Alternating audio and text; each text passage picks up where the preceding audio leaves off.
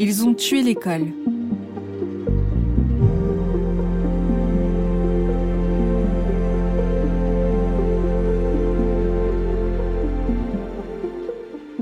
Chapitre 3 Ma classe. Premier jour dans ma classe. La maîtresse que je remplace est partie du jour au lendemain, sans dire au revoir à personne et sans donner aucune explication. Apparemment, ça se passait très mal, en particulier avec Marie, l'enseignante avec laquelle elle travaillait en binôme. Marie responsable syndicale au SNUI PPFSU 93. C'est pourquoi elle a besoin d'une décharge, autrement dit, une remplaçante, les jours où elle est au syndicat. La classe est décorée, organisée, et je dispose de beaucoup de matériel, dont une grande partie que je ne sais absolument pas exploiter. Les élèves, eux, sont mignons et obéissants. Ils s'amusent parce que j'ai du mal à intégrer tous leurs prénoms. Normal, je n'ai jamais entendu le tiers d'entre eux. C'est difficile à évaluer, mais disons qu'environ 15% des élèves de l'école parlent très peu le français. Djibril a un léger retard mental, a priori provoqué par l'exposition excessive et précoce aux écrans. Il faut attendre 6 ans pour que les spécialistes puissent poser un diagnostic. Il peut s'agiter et faire des crises lorsqu'il est contrarié, me préviennent mes collègues. Il a beaucoup de mal à parler de manière audible et compréhensible. Ça le frustre énormément. Le petit Walid, qui est syrien, ne parle jamais ou presque, ne rit pas, ne joue pas avec les autres enfants. Il porte des vêtements quatre fois trop grands pour lui, et les cernes qui assombrissent son regard laissent imaginer la gravité du traumatisme subi. Quant à Ali, d'origine turque, il ne comprend pas le français alors qu'il a déjà passé deux ans dans cette même école à suivre tous les apprentissages.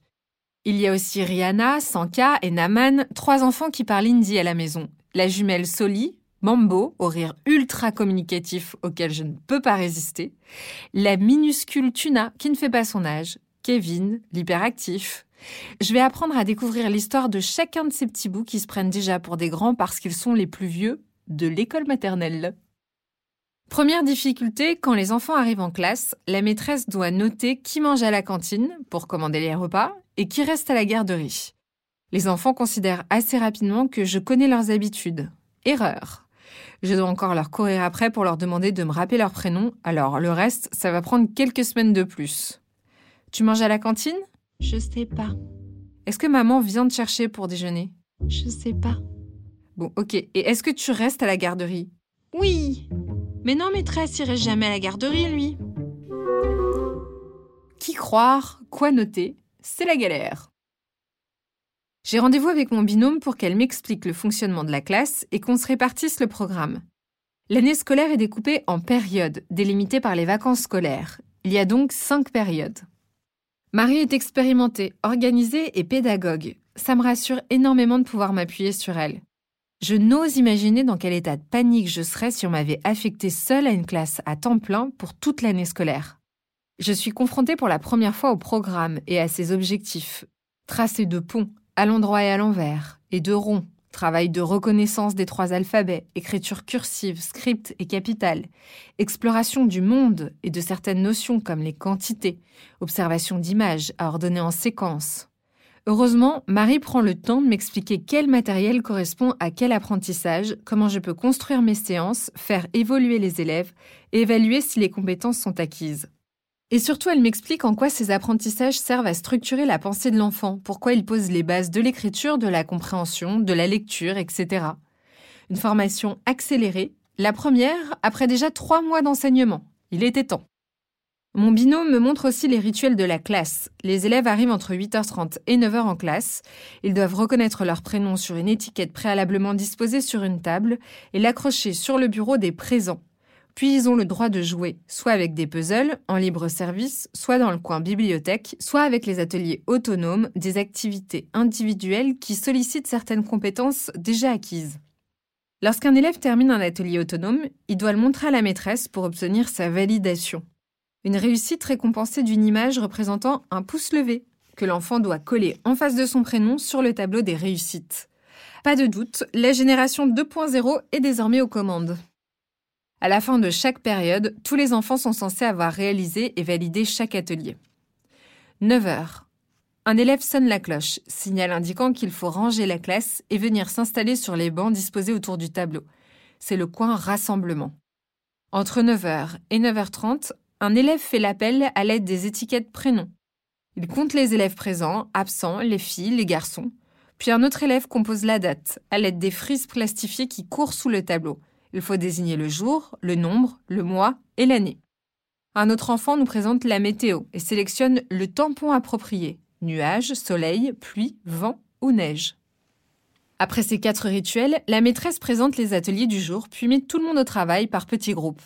Ici, les chiens, les coccinelles, les aigles et les cœurs.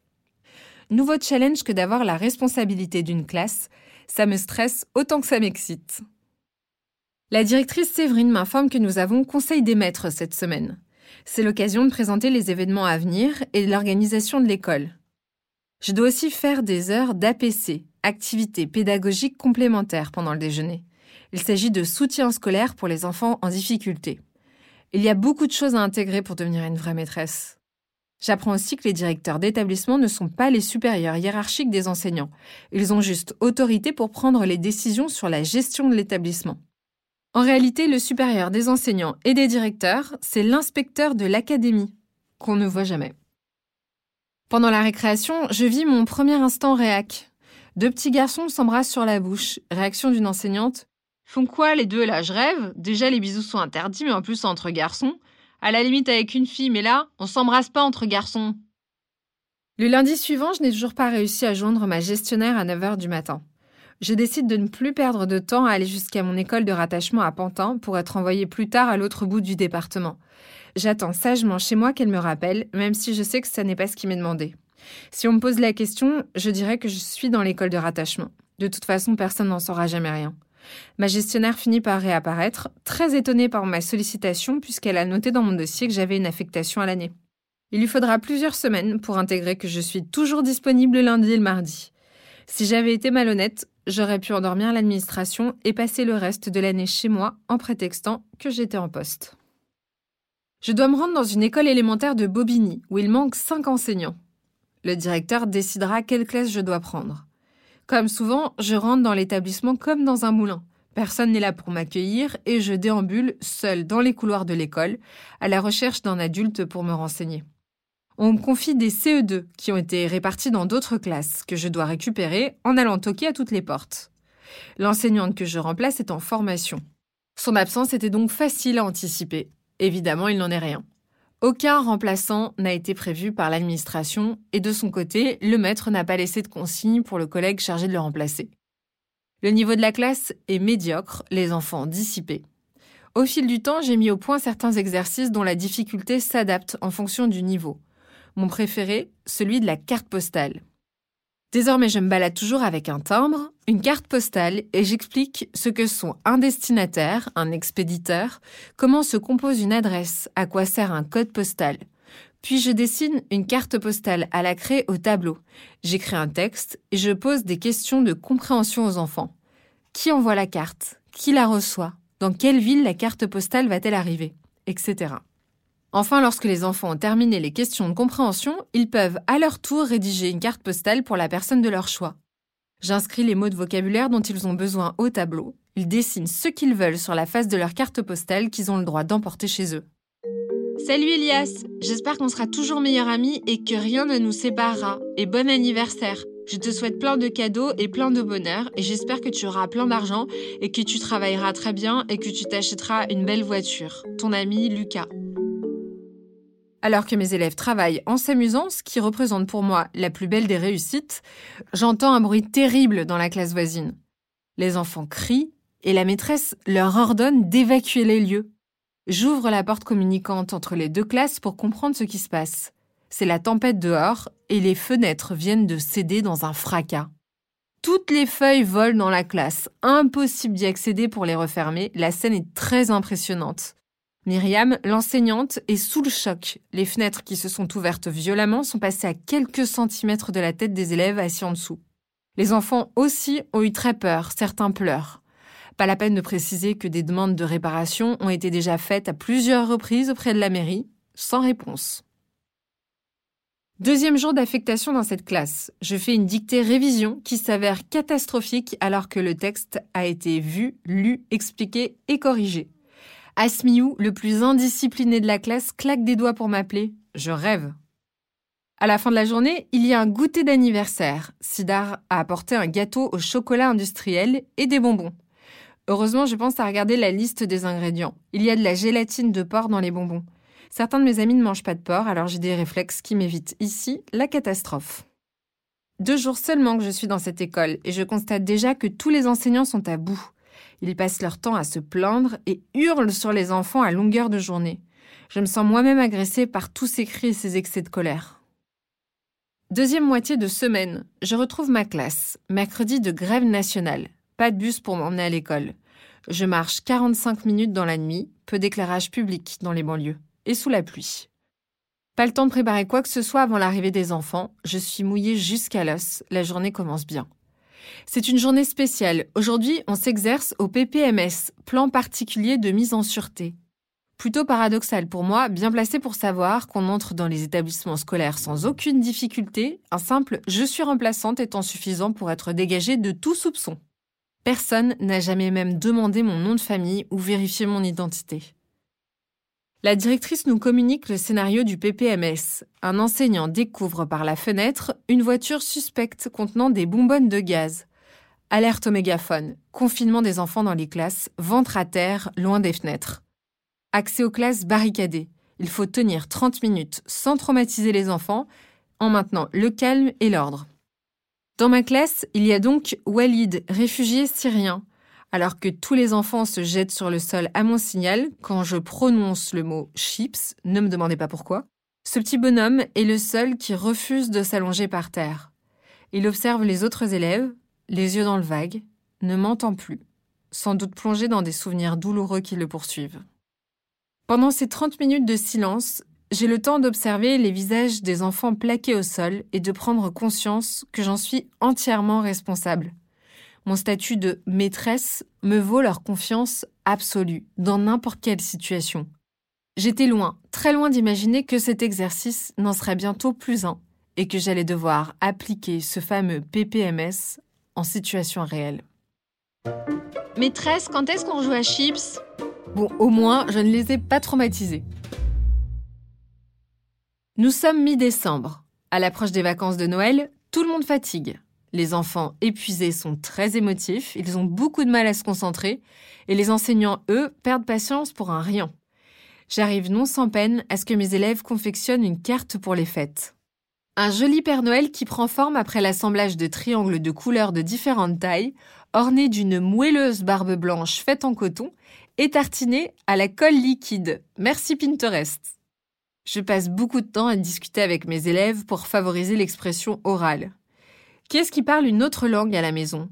Parmi les réponses de mes élèves, arabe, wolof, turc, somali, tamoul. Moi, je parle English, maîtresse. C'est vrai ce mensonge? Oui, regarde, je sais dire thank you.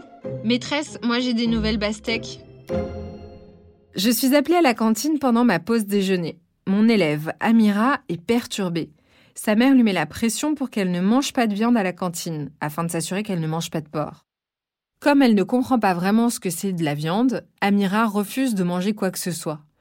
Au moins, elle est sûre de ne pas faire de bêtises. La maîtresse qui surveille la cantine m'interpelle.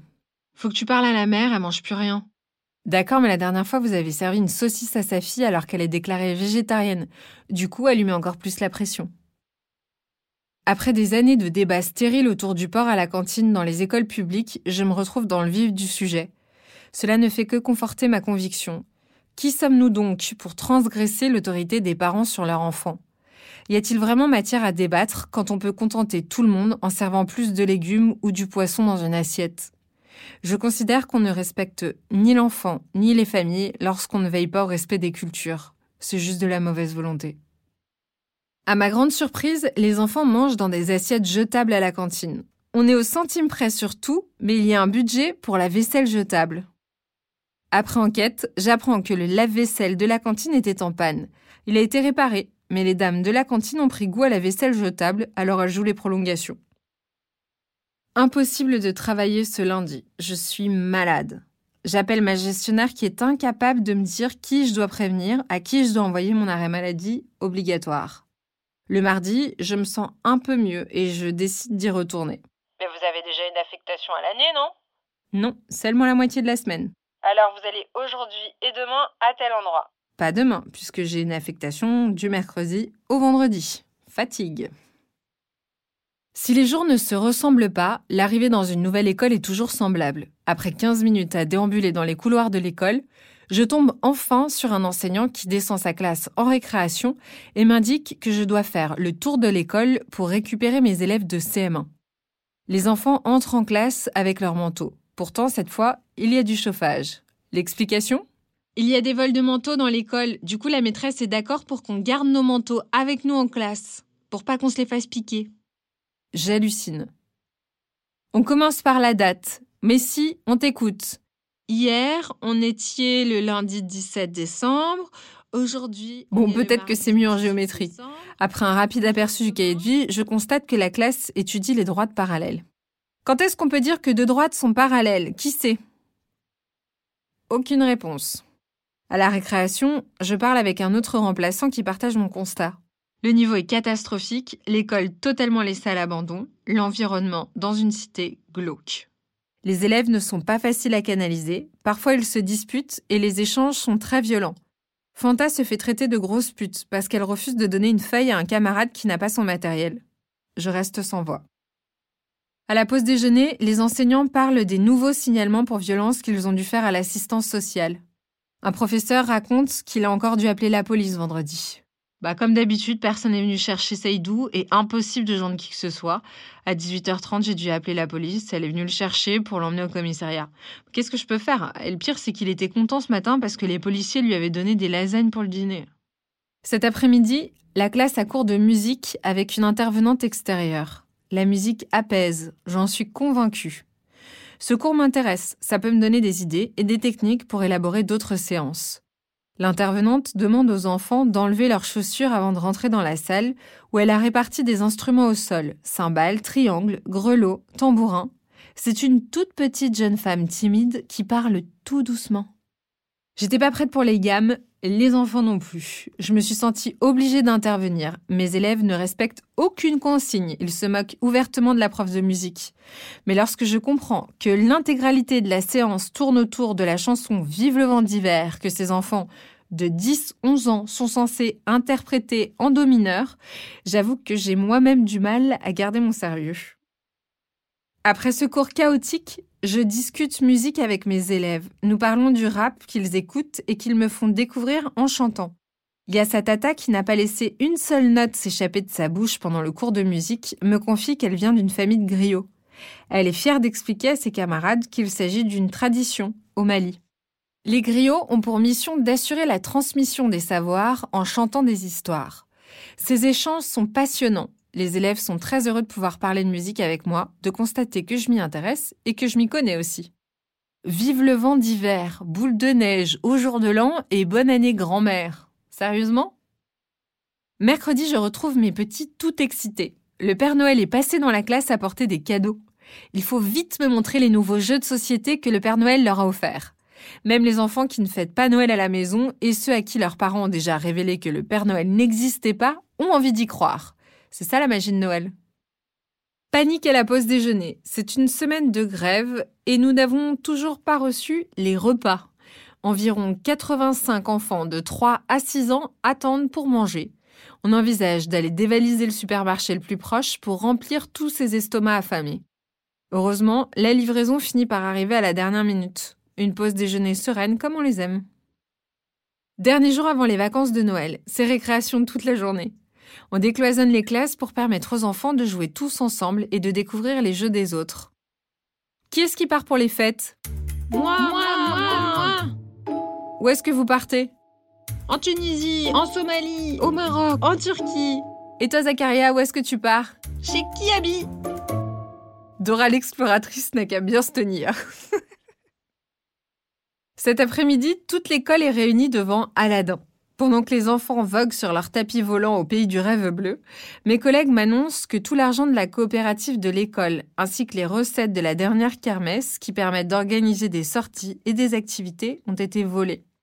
Environ 1000 euros pourtant à l'abri dans le coffre-fort du bureau de la directrice, dérobés par quelqu'un qui connaissait visiblement la combinaison gagnante du coffre.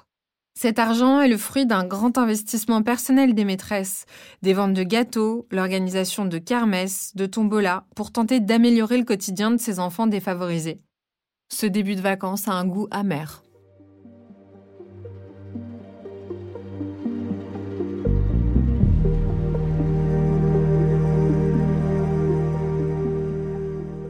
La suite de mon témoignage d'enseignante contractuelle dans le prochain épisode.